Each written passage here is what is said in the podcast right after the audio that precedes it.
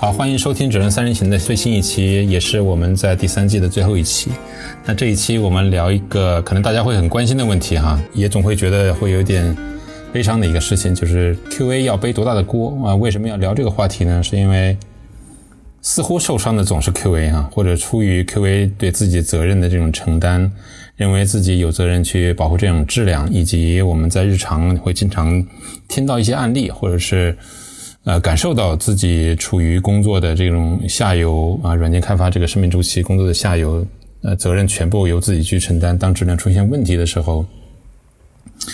啊，自己是脱不了干系的。作为 QA，那事实情况应该是什么样子的呢？我们想就像今天来聊一聊这个问题哈。嗯，哎，首先我有个问题啊，就问呃小南和冰玉啊，就是到底有没有什么锅是？我们理所当然，QA 当仁不让是可以背得起的呢？什么样的锅？嗯，我觉得是那种很明显，只要你认真测就能测出来，或者是已经有 case 说你要这样测，但是你也填了 pass 的结果，但其实线上出了问题。嗯，我觉得这个是可以背的。OK，这，嗯，这就是其实就是一工作不努不努力、态度不端正的时候导致的，就这个这个锅得自己背着是吗？我觉得是这样的哈，就是如果真的，比如说分给我的任务，我说测了，但事实上我没测，它出问题了，这种锅可以背。但凡我真的测过了，我当时认为它没问题，但是出问题了，这种我不能背。其他都不能背，哈，那我们就来看一看，嗯，其他都不能背。那我们来看一看 之前，不管是你们从一些途径呢，或者自己所经历过的一些，呃，差点就把这个锅背上了啊，可很可能是一口巨大的锅。呃，来来，具体来分析一下吧。小南，呃，你曾经写过一篇文章啊，这个文章我回头也会把链接附在这个 notes 下面啊。但是还是请你给呃给我们分享一下，就是这个这个。这个案例大概是什么情况？就是以及这个过欧有多大？OK，呃，这是一个社区的小伙伴找到我，他是一个大概有三年左右测试经验的一个一线的测试工程师啊。然后当时情况是这样，他来问我说：“呃，我线上出出了问题，那测试和开发怎么样去划分这个责任呢？”然后我就问他说：“我们为什么要划分这个责任呢？”他说：“因为真的就是该我测的功能线上出问题了。”然后我就问他说：“那你有没有测到这个功能呢？”他说没测到。然后我就很吃惊，我就说：“那没没测到，为什么就上线了呢？”原来是这样，就是他们那个功能这次上线的功能比较复杂，然后开发在估点的时候其实估少了，所以他这个真正做起来工作量就膨胀了。然后直到上线前一天，基本上都是下班的时间才提测，然后测试人员肯定就测不完。但是领导又说一定要上线，不能 delay 上线。领导拍板说要上线了，所以就上线了，结果就真的出事儿了。然后，呃，领导就让他来背锅了。然后我就问他说：“嗯，那如果我们这种情况的话，我们意识到没测完，为什么还一定要上线呢？”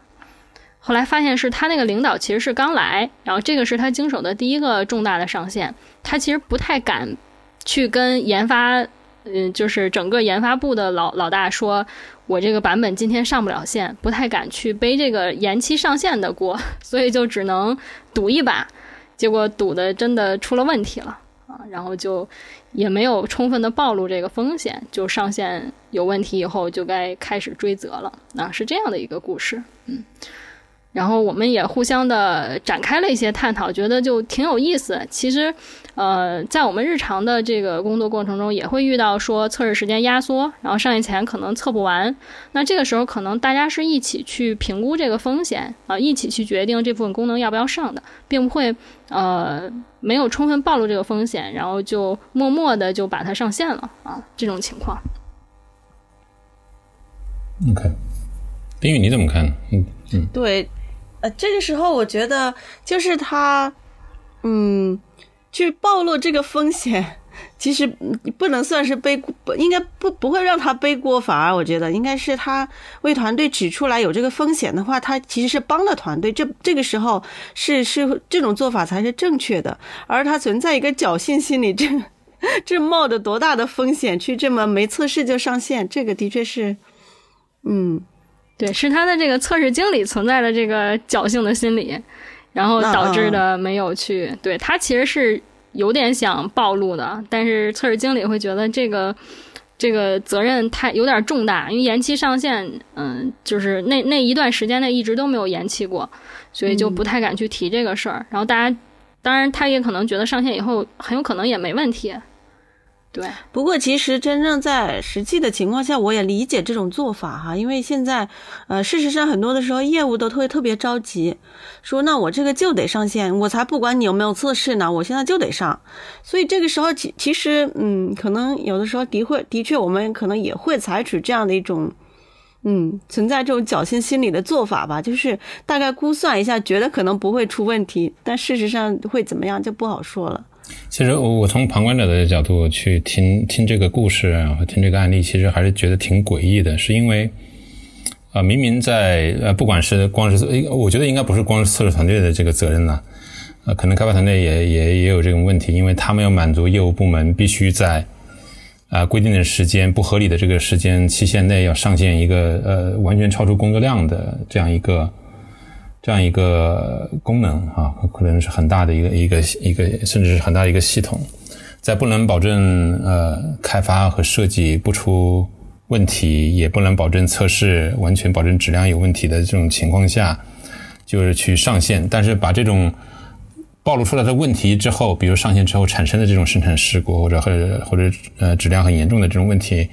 把它归咎于仅仅归咎于一个环节由。啊，测试员去承担，我觉得这是一个完全不对等的一种惩罚啊。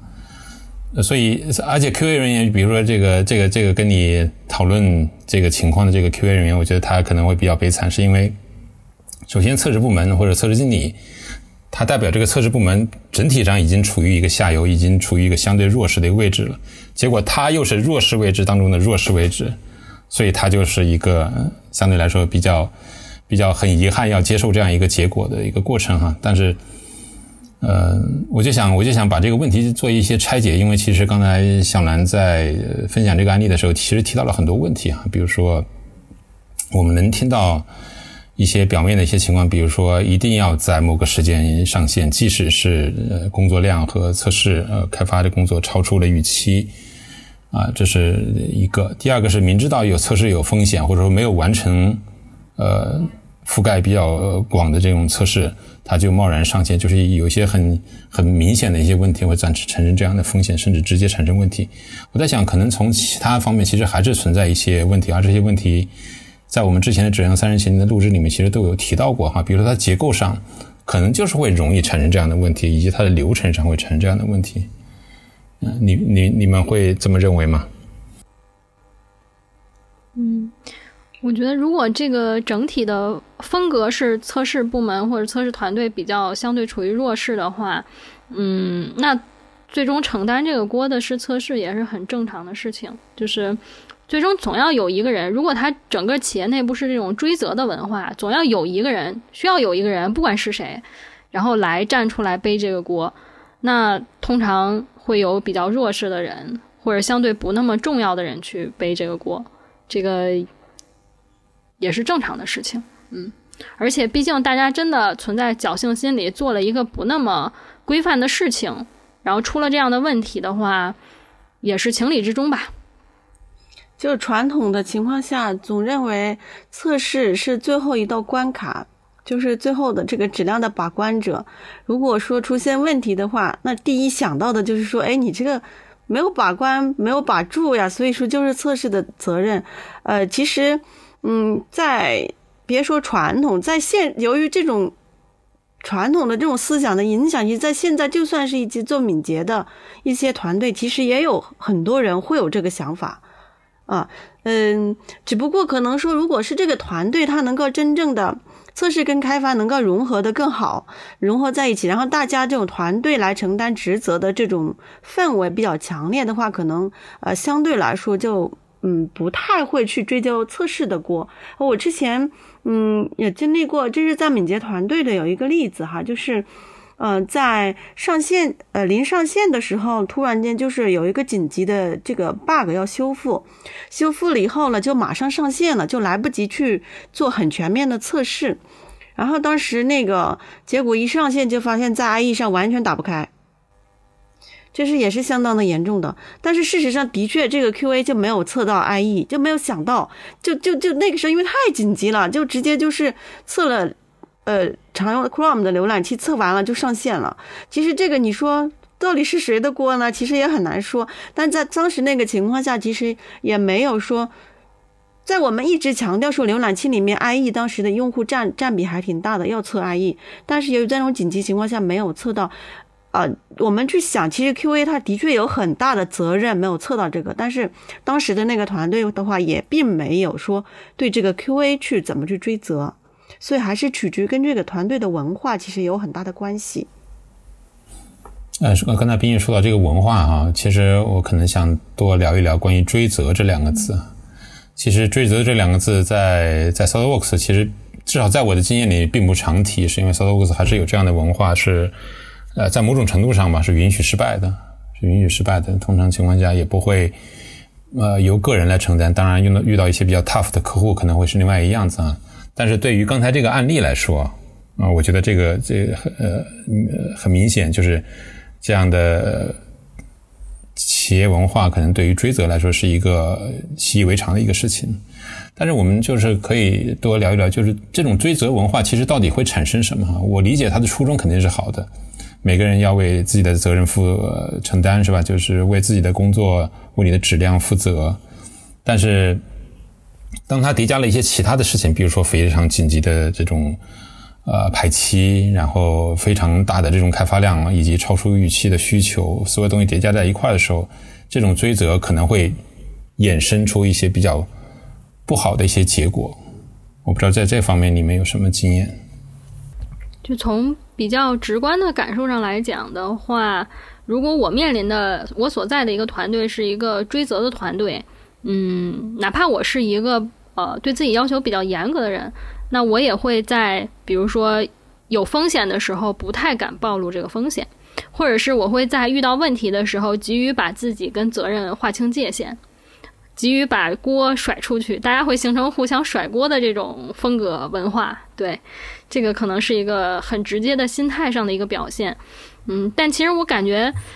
根本原因可能是我们彼此是不信任的。就像我们在敏捷团队做 retro 一样，就大家都相信，在那个时候大家已经尽尽力做到最好了。但是之所以会产生这样原因，就是大家不相信你已经做到最好了，你还能你还能再努力一点，你还能再认真一点，就能避免这样的事情发生。嗯，但真相可能并不是，哪怕所有人都努力了，就是线上出问题或者软件有 bug 是太正常的事情了。嗯。这个追责呢，其实它有一个非常不好的，就是说，一旦采取这种追责的方式，就很容易打消人的这种主观能动性和积极性。比如说，我们常说这个这个教育孩子，不要只看到他的缺点，不要老是说你这没做好，那没做好，而是要去。呃，去鼓励他，去肯定他做的好的方面，这样的话才能激励他，去激励他的这种自驱力，才能去发挥主观能动性，做得更好。我最近听到一个说法哈，就是，嗯，那个清华大学的一个心理呃专家说的一个，就是说，他说其实失败不是成功之母，而是成功是成功之母。就是说，只有你给予。你给予这种肯定，他做的好的方面，他才能越来越成功。就是这也也挺有意思的哈，就是比如说我们要老是去追责的话，这个人就会担惊受怕，缩手缩脚。说那我就特别小心翼翼的，就像小南刚才说的，我就尽量的去哎，我做好我范围内的事情，不要让出现任何的差错，把责任就能够推到我身上，我就想办法让自己免责，都是这样的一种心理，那他就很难去真正的去。嗯，想办法去把事情做好，更别提有什么创新呐，有什么这种，嗯，这种发挥在里头了。呃，我觉得冰玉老师从这个心理学角度思考了，然后我觉得我是从管理学和历史人历史人文学上有自我的思考。我觉得追责这件事情，从我现在所学的知识来讲，它其实是一个管理学的问题。为什么呢？因为管理学里面，我要以最低的成本来。管理好的管理好我的团队或管理好我的这个流程，它其实更多的是依赖于类似于像法治的这种概念，就是说我制定一套非常明确的规则啊，这规则就是什么奖惩，你做好了我就奖励，你做不好我就惩罚啊。这个从社会人类管理学，不管是中国几千年从这个秦朝的这个所谓的这种商鞅啊，或者是韩非子提出的法治，到现在。呃，欧美的这种管理学，就是传统的管理学里面讲，这种惩惩奖惩制度是非常非常易于执行，并且管理成本很低的一种做法。包括你看那种嗯流水线上，是不是所有的这种呃建筑学建筑上，就是你做错了，你就是要惩罚。所以说。它其实是管理上面它一种非常容易执行的、成本比较低的一种做法，所以说很多人就沿用了这种做法在在这个软件开发里面。但是有个问题就是，软件开发它是一个复杂过程，它不像简单的一个流水线，你很明确的知道你这个零件错了，就是这个人他做错了，那就把它弄掉，因为他可能不细心，要告诉他明确的程序。但是软件开发它是个复杂的过程，而且是个高度知识化的过程，就像你写写书一样。你能去批判一个人写书写的有问题，然后就是因为他的能力不行吗？明显不能这样说，对不对？就说写书可能，呃，举个例，你你写书可能他有一段写的不好，但是他很多其他段写的很好，那这本书就卖的不好吗？但是就像软件一样，软件的时候可能。有些时候就是不，就刚才举的例，就是在一种特定的情况下，他可能有时候就是没发现这个 bug，或者说由于各种约束条件的情况下，他没有办法，他就算知道要测这个，他没有办法去测啊上了上线，那可能反过来，因为我要管理成本低，我要管理的这个流程更简单，要有效的管理，那我可能就是很简单的，就是粗暴的就说。是因为你没做到，我也不给你调查。但是可能有的同学可能看过一些欧洲的那种管理实践哈，现在这种新新兴的那种所谓的人文化管理的，那可能就比如说我应该内部的是去。呃，对事而不对人，这个其实，在欧美现在新兴的这种管理学里面，很多成功的企业可能就这样做的。我对事不对人，这个事情没做好，那最后怎么办呢？那可能最后还是要落到人上面。但是落到人上面，就像我之前分享的过一个案例，它可能是对这个部门的这个整整体的绩效，或者这个部门整体的进行一个评估。那具体内部内部谁应该更差更好？那我们如果做得好的团队，那可能就是一起承担。一起承担，因为如果不是一个人明确的，他就是像这种呃呃理念上，就是说他可能就是说他撒谎啊，或者这种这种呃呃有很本质的错误，而并不是因为一些其他缺陷。就我们做了很多 Rachel 做什么五个 Y，发现这个问题的 root cause 对视的时候，发现并不是这个人他知道。或者他明显的这种故意犯错的这种情况存在，那理论上是可以接受的。像刚才凯峰说到我们 Sotos 追责这件事情，我觉得不是说没有，很少。只要我们发现这件事情本身是因为约束条件导致他没有办法做，或者约束条件导致他很难做到，那这种事情其实追责没有意义，因为我们知道换个人上来估计也会这样。但是如果他是明确知道这样会有问题，他故意比如说通过欺骗的方式。就是已经有这种信任问题了，就是他欺骗你，我知道这个 bug，但是我就是不故意不说。那这种属于信任上的问题的话，那这种其实追责还是有追到过，就是这种人就是应该被 fire 掉。啊，这种这种事情，呃，可能 s o r c e 不是 fire，在 s o r c e 可能就是呃进进入 PIP，啊，可能在其他公司就是 fire 掉，这种也是听说过的。所以说这种情况下，我们怎么去？认定这个追责这件事情啊，我个人觉得还是呃，从你是一个人文化管理的角度，还是说你是一个简单粗暴的一个执行常规的这种管理的角度去思考问题的话，呃，一种体现。那呃，这个我个人觉得呃，大部分公司还是这种传统的这种管理思维，那就是就是要追责，把这种所谓的责任。让人 take 了，呃，让人去承担了之后惩罚他，呃，让让呃让他变得更好，让整个团队变得更好。就是传统的企业里面或者传统的国家里面，大家看看过很多历史剧，就是杀鸡儆猴。我明显知道他犯的错并不大，但有时候我就要严厉惩罚他，让其他的人也警惕起来。那这种情况下，其实只适合于那种我个人认为哈，就是按部就班的这种工作，就是他一明确的知道自己的工作是什么，就要这样一步一步做，一步都不能少。那这种情况下，我觉得追责是非常有效的。但是如果你的工作是一种灵活的、高度知识化，并且是没有非常固定明确的这种工作工序步骤的这种工作，那我觉得追责这件事情就很容易达到的是一个负面的。就像刚才不管是冰玉分享的，还是其他人分享的，这种负面的结果其实远大于你正向的收益。嗯，嗯，我觉得。刚才刘老师分享里面有一个很有意思的点，就是正好这两天我们也在讨论这个科学管理的事情，就它确实是一个管理问题。呃，因为软件其实这个行业本身是很年轻的，那当它要。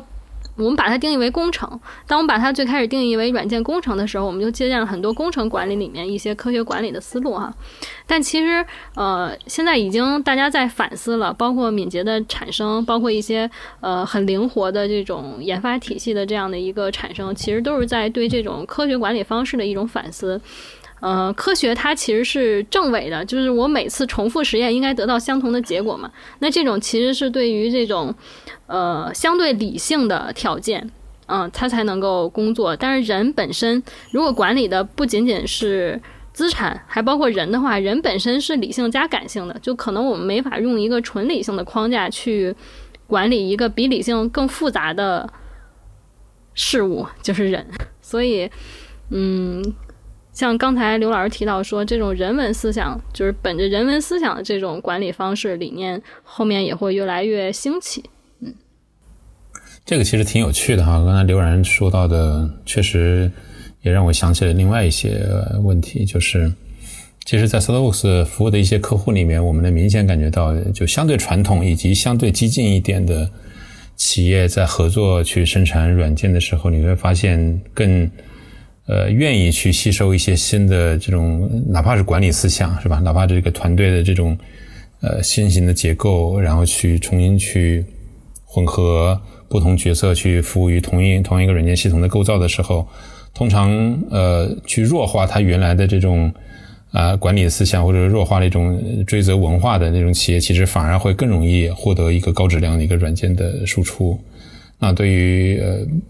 对原来的文化，如果很难去破除，嗯，甚至认为你在干干预它的时候，啊，它反而会呃产生一些。不如预期的一些比较糟糕的一些结果，这个我觉得也是被一些经验证明的。对于我们那些呃比较有远见的一些客户来说，他们的确是这么做的。当然，除了呃管理方面，其实呃我还是想给就是给给这个故事中的这个类似这样的 QA 人员，我觉得需要去松绑，可能需要去思想上的松绑，因为追责文化它本身是隶属于这个这个企业，可能由来已久。而软件它是一个新生事物，你只是作为这样一个软件构造流水线中的一个环节中的一员而已。啊，另外一个我觉得可能啊，除了这个除了这个管理文化啊，以及形成这种追责文化之外，其实可能还有一些其他原因在造成这种最后产生的结果是由你来负责，是由你来承担的这个背锅哈。我觉得可能有结构上的，就是因为这种对吧？以前我们经常会说的。呃，开发和测试很有可能是两个部门或者两个独立团队，是吧？各自有各自的负责人，就是害怕承担这样一个结果，那必须有人承担的人，那很不幸，很可能是你。但是你要知道，它产生的原因之一也是因为团队的这种奋力、团队的这种对立啊，以及利益的对立，才会造成这样一个结果。然后流程上可能也有这样一个问题哈，就是越是。呃，反馈周期越长，比如说开发要经历过一个很长一段时间内时间才能上线，或者才能交予呃测试，而你又只能在很短的时间内必须要完成呃测试，才能而且马上就要上线这样一个压力下，是吧？还还会有很多一些技术上的问题，比如你测试环境没有办法去很大的去类似于你的生产环境，你就没有机会像刚才刘然讲的，你就没有机会去测出这样的问题，这些都是都是很多是超出一个。呃，测试人员他的能力之外的一些东西啊，我觉得很多，所以还是需要更客观的去看待。当问题追责到自己身上的时候，自己是不是哪怕你真的是要去承担，你是没有办法去避免这样的一个情况的时候，你仍然要去给自己去疏解哈。这个问题其实可能没有没有你想的那么简单。怎么疏解？呃，但是我觉得除了疏解哈，我觉得这是一种心态，是一种呃价值观。但是我觉得我我是另外一种价值观或者另外一种心态啊。如果我其实我只我是这样做事的哈，如果我认为我是有道理的，我其实是会是抗争的。什么叫抗争哈？其实呃昨天就看到徐浩发的那个八叉说里面就提到了这个叫 coaching manager，这个呢我觉得我是认可的。什么叫认可呢？就是说，很多时候你不能逆来顺受。如果你坚持逆来顺受，最后结果肯定是被背最大的锅，然后走掉。其实你与其走掉，无非抗争，呃，还不如抗争一下。就相当于你的结果无非都是走掉的情况。假设你判断你都是走掉，其实我觉得抗争一下是有有一定道理的，因为因为有可能抗争一下还能得到更好的结果，这是这种可能性。就是说你要为了更好的可能性去做。比如说举个例，什么叫 coaching manager 哈？如果有兴趣的可以听一下，就是说你可以去尝试去。潜移默化的，或者是去改变一些可能团队里面存在的一些事情啊？通过你的一些方法，通过你的一些抗争，或者通过你的一些这个解释，或者通过你的一些这个工作。比如说，我觉得我像我就会做什么呢？我会尽可能的去爆出我发现的所有的 risk。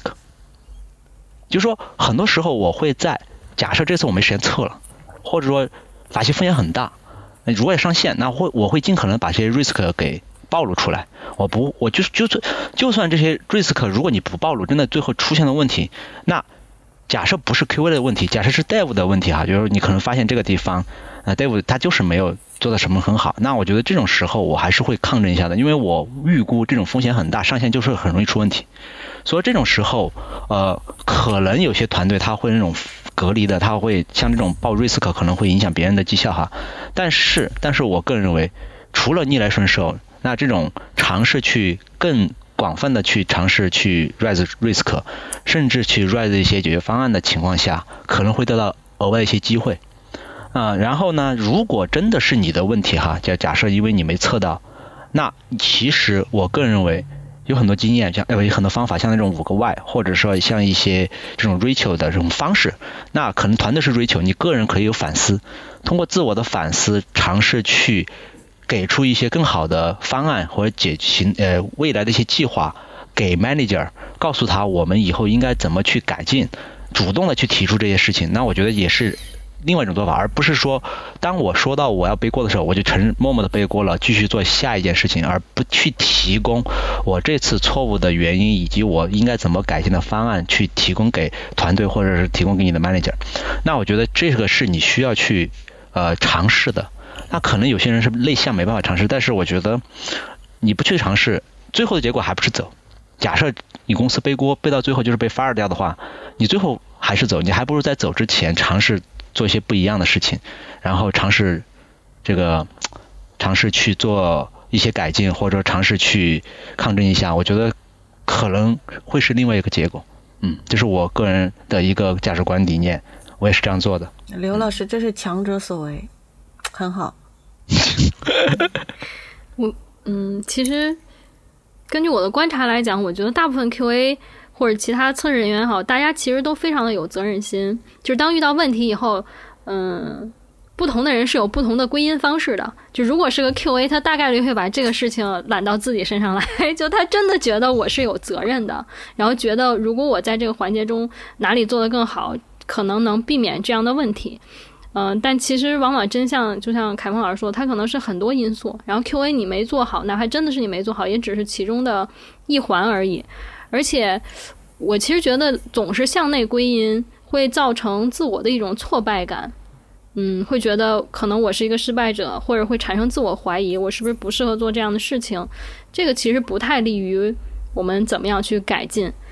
嗯，不妨可以，就像刚才刘老师这样看问题，就是锅是在那儿的，问题是出现了的，但是我们应该从这问题里面去得到一些，呃，得到一些经验教训，得到一些根因分析，去以后改进，这个才是这个锅给我们带来的一个比较有价值的事情，而不仅仅是把这锅扣到谁身上。嗯，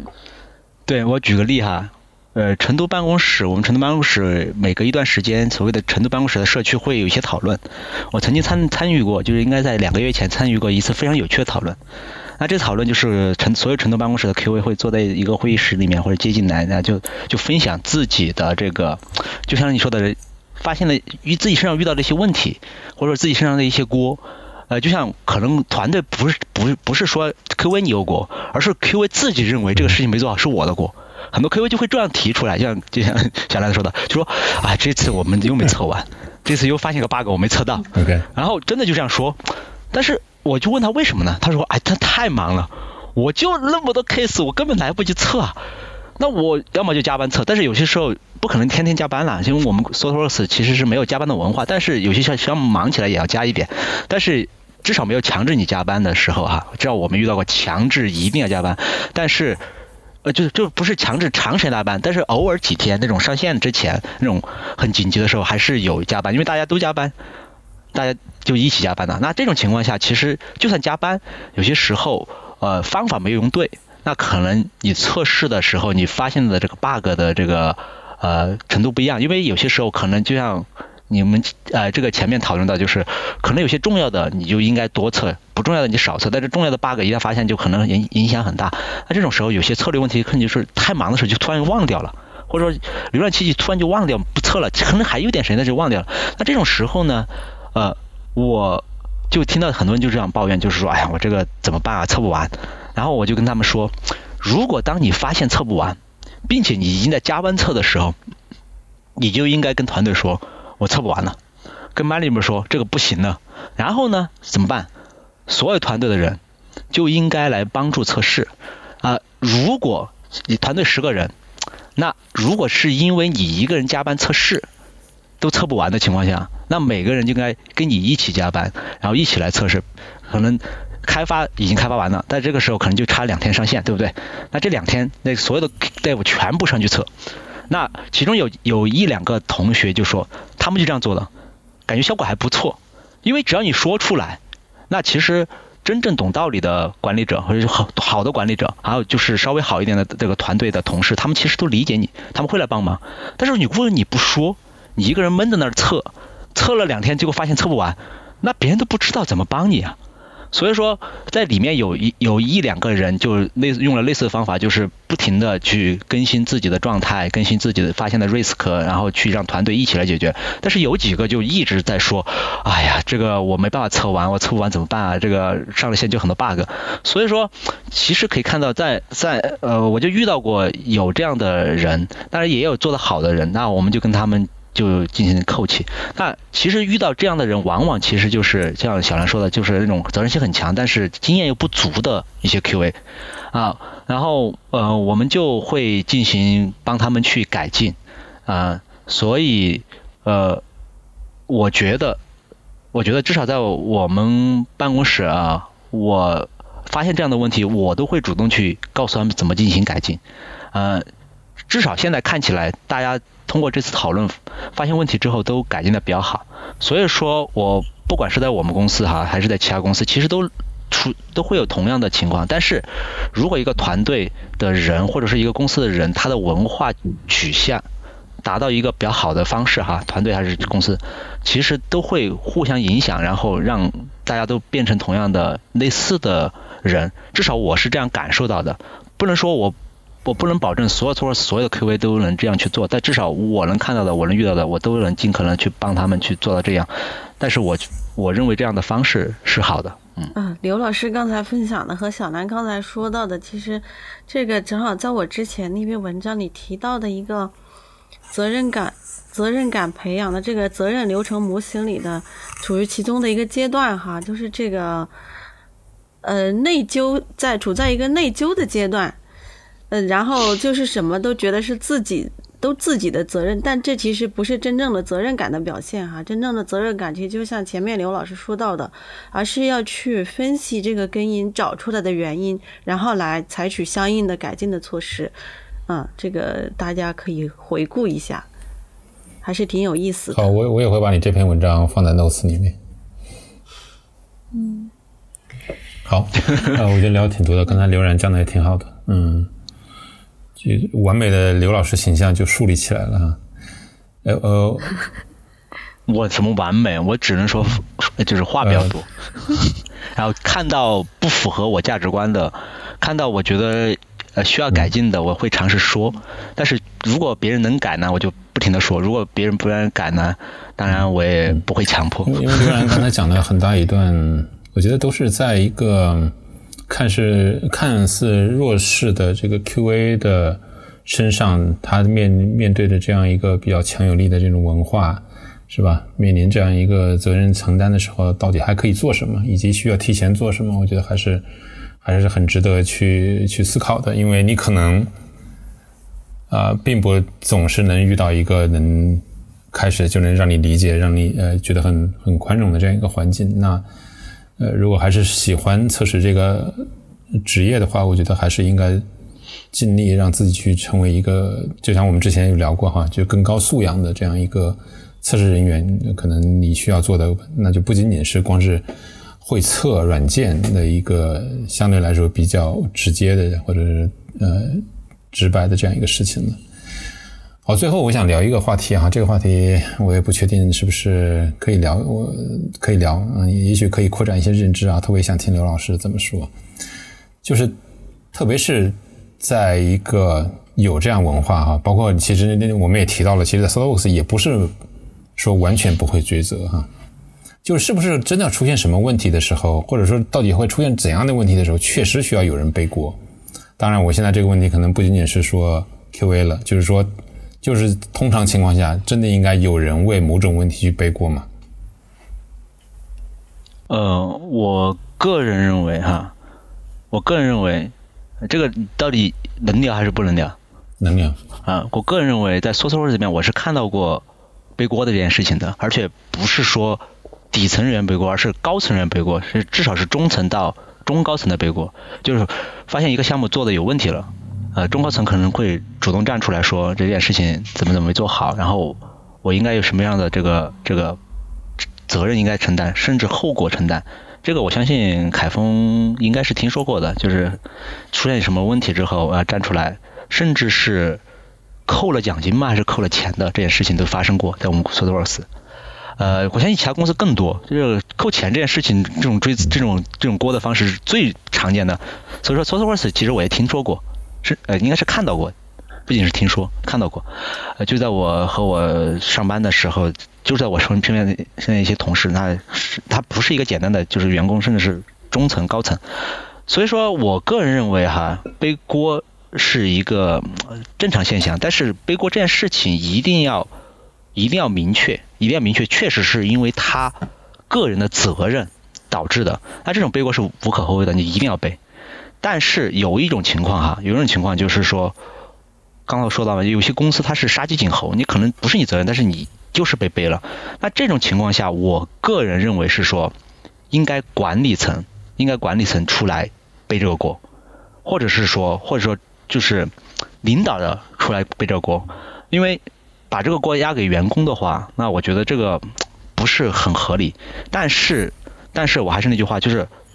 如果这个锅是普通员工背，那这种公司的文化就是它是强势的那种文化，那这个我没办法没办法去聊更多，因为很多公司都是这样的。但是一个公司如果能达到一个领导背锅哈，就是如果是员工犯了错。领导去背一点锅的这种公司，我觉得是一个稍微比较好一点的公司，稍微比较好一点，不能说完美，稍微比较好一点。嗯，然后那这种公司呢，就就有点像什么呢？就是以前我们说过，就是员工可能更更更好的进行工作，然后基金稍微更好一点，就是所谓的允许犯错。其实大家可以想想，什么叫允许犯错？我允许你犯错，那犯了错，错误的结果谁背？那总得有人背。那嗯。一定要背的话，那就是那就是领导背。那领导其实他背的过程中，他也是一个是什么呢？就是告诉大家这件事情做错了，确实我们应该改进，但是这个后果我应该承担。就像上前几天我在我在视网上看到一个视频，一个爸爸说他儿子成绩很差，又做了一些坏事情，然后他就把自己的衣服脱了，让儿子打自己，说子不教父之过，教不严师之惰。其实。你的员工没有做好，很多时候是你的这个管理层的一些疏漏或者是问题。但是，但是如果是一种不是很好的管理，或者这种很强势的管理，他就会把这个责任丢给员工，那这个时候员工只能承担。所以说来说去，其实我个人认为，管理上面多部分的这种追责就分两部分了，就是我们稍微粗略的分哈，但是如果经常都看到员工承担责任，那这种管理模式，就像我说的，这种传统的管理模式。那如果一个公司的领导愿意出来追责，他其实体现了一种更好的，我个人认为是一种更先进的这种。管理模式得到效果可能会更好，呃，再加一点哈，就是所谓的这个追责，嗯，从传统的这种管理学角度来讲，追责的核心有两个，一个是剔除不好的，因为确实发现他有问题就把剔除；第二个更多的是一个影响，就是所谓的杀杀鸡儆猴的影响，就是告诉大家不能再这样犯错了。但是在知识型的这种。呃，系统就是我们这种所谓的知识工作者的情况下，很多时候，就像凯文说，并不是你一个人的原因导致的这错，大部分情况下，但少部分也有。所以说，更多的时候，我还是更希望大家用类似于像五个 Y，呃，呃五个 W 这种方式，或者是通过 Rich 的方式，真的去对事不对人的方式去找到这个根因，然后确最后确定是因为这个人他个人的主观原因，就像那种。信嗯，这个这个就是这样信任性问题，他是他个人的个人这个诚信有问题，那这种情况下，或者说他个人的能力确实不行，那能力不行呢，那我们其实追责的时候，到底是因为我们公司的培养能培培养体系有问题呢？还是说我们公司招聘有问题？那其实一个人的能力有问题，我觉得这个不是这个人的问题，在这里可能是一个公司招聘和他的这个培养体系，甚至是他的这个度量体系，就是所谓的这种年度 review 啊或者是什么体系，其实出了问题，而不是这个员工的问题。只有我个人看起来，从古到今，诚信问题，所谓的德不配位，诚信问题才是一个人最主要的很难改变的问题。除了诚信问题以外，其他的问题我觉得都可以。都可以从外部尝试去解决，啊，这是我个人的理解。刘老师把要说的都说完了，然后我想说，那个 只要存在利益冲突，他就会需要出现问题的时候，需要有人去背锅，需要有人去承担这个责任。那么。嗯，不管是说你，比如说两个不同的团队，比如说测试和开发，可能他们的利益会存在冲突，或者是我们的甲方乙方可能出问题了，需要有人去承担这个责任。那么谁来承担这个责任？我其实特别同意刘老师说的，因为呃，不同的人，比如说领导跟一个一线的员工来讲，领导你的职责就是更重要，更。你的责任范围更大，需要承担的也更多。而作为一个领导，他真正有担当的领导，就是应该去，呃，如果是你手下的员工出了什么问题，你需要去承担这这份责任的。而且还有一个，我觉得作为领导来讲。他能承担的，他能承担责任的这种承受的力度，其实比员工是要强很多的。有些责任放在他身上可能没有那么严重，而放在一个一线的员工身上，可能就是影响他的，呃，甚至他的整个职业生涯都是有可能的。所以这个时候，我我是特别同意，作为领导者，作为这个上层管理者，是需要有这样的担当去承担。相应的责任的，而不是只知道，如果是说只知道去追究手下员工的责任，这种领导，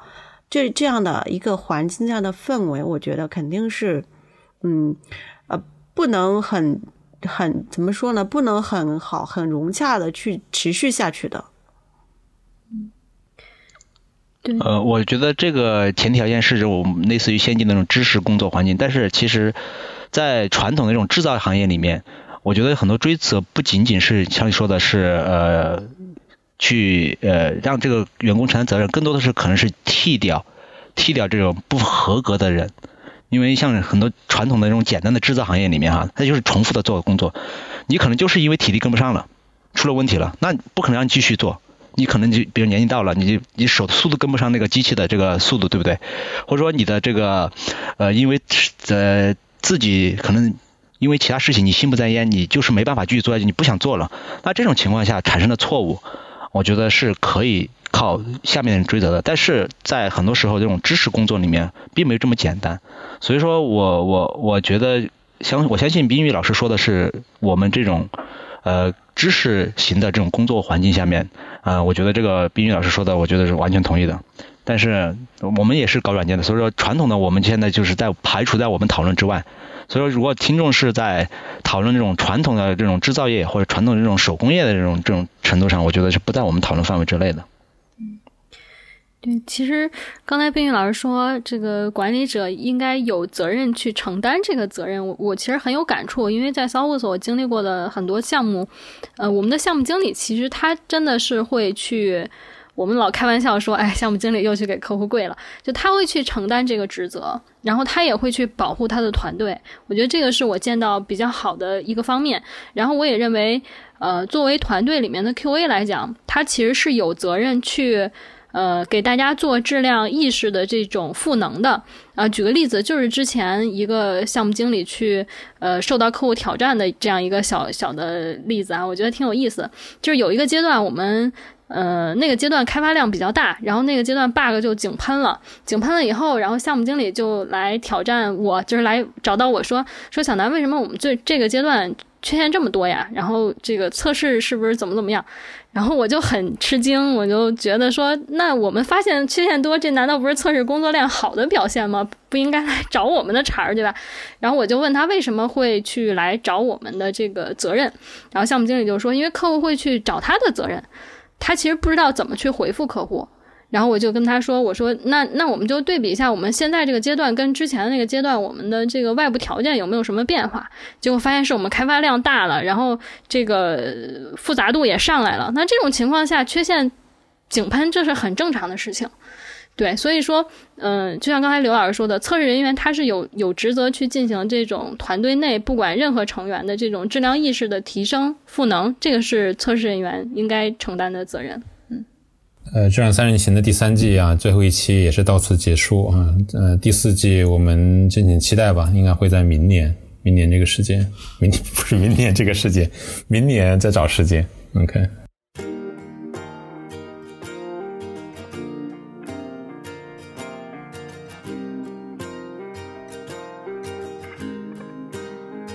谢谢收听《质量三人行》，这是一款来自斯特沃克的播客节目。我们关注软件行业测试领域的现状和未来，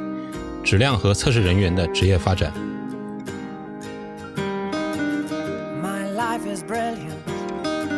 你可以在网易云音乐、喜马拉雅、蜻蜓 FM 以及泛用型播客客户端搜索“质量三人行”，订阅收听到我们的节目。I that I'm sure. She smiled at me on the subway. She was with another man. But I won't lose no sleep on that, cause I've got a plan. You're beautiful. You're beautiful. You're beautiful. It's true. I saw your face in a crowd.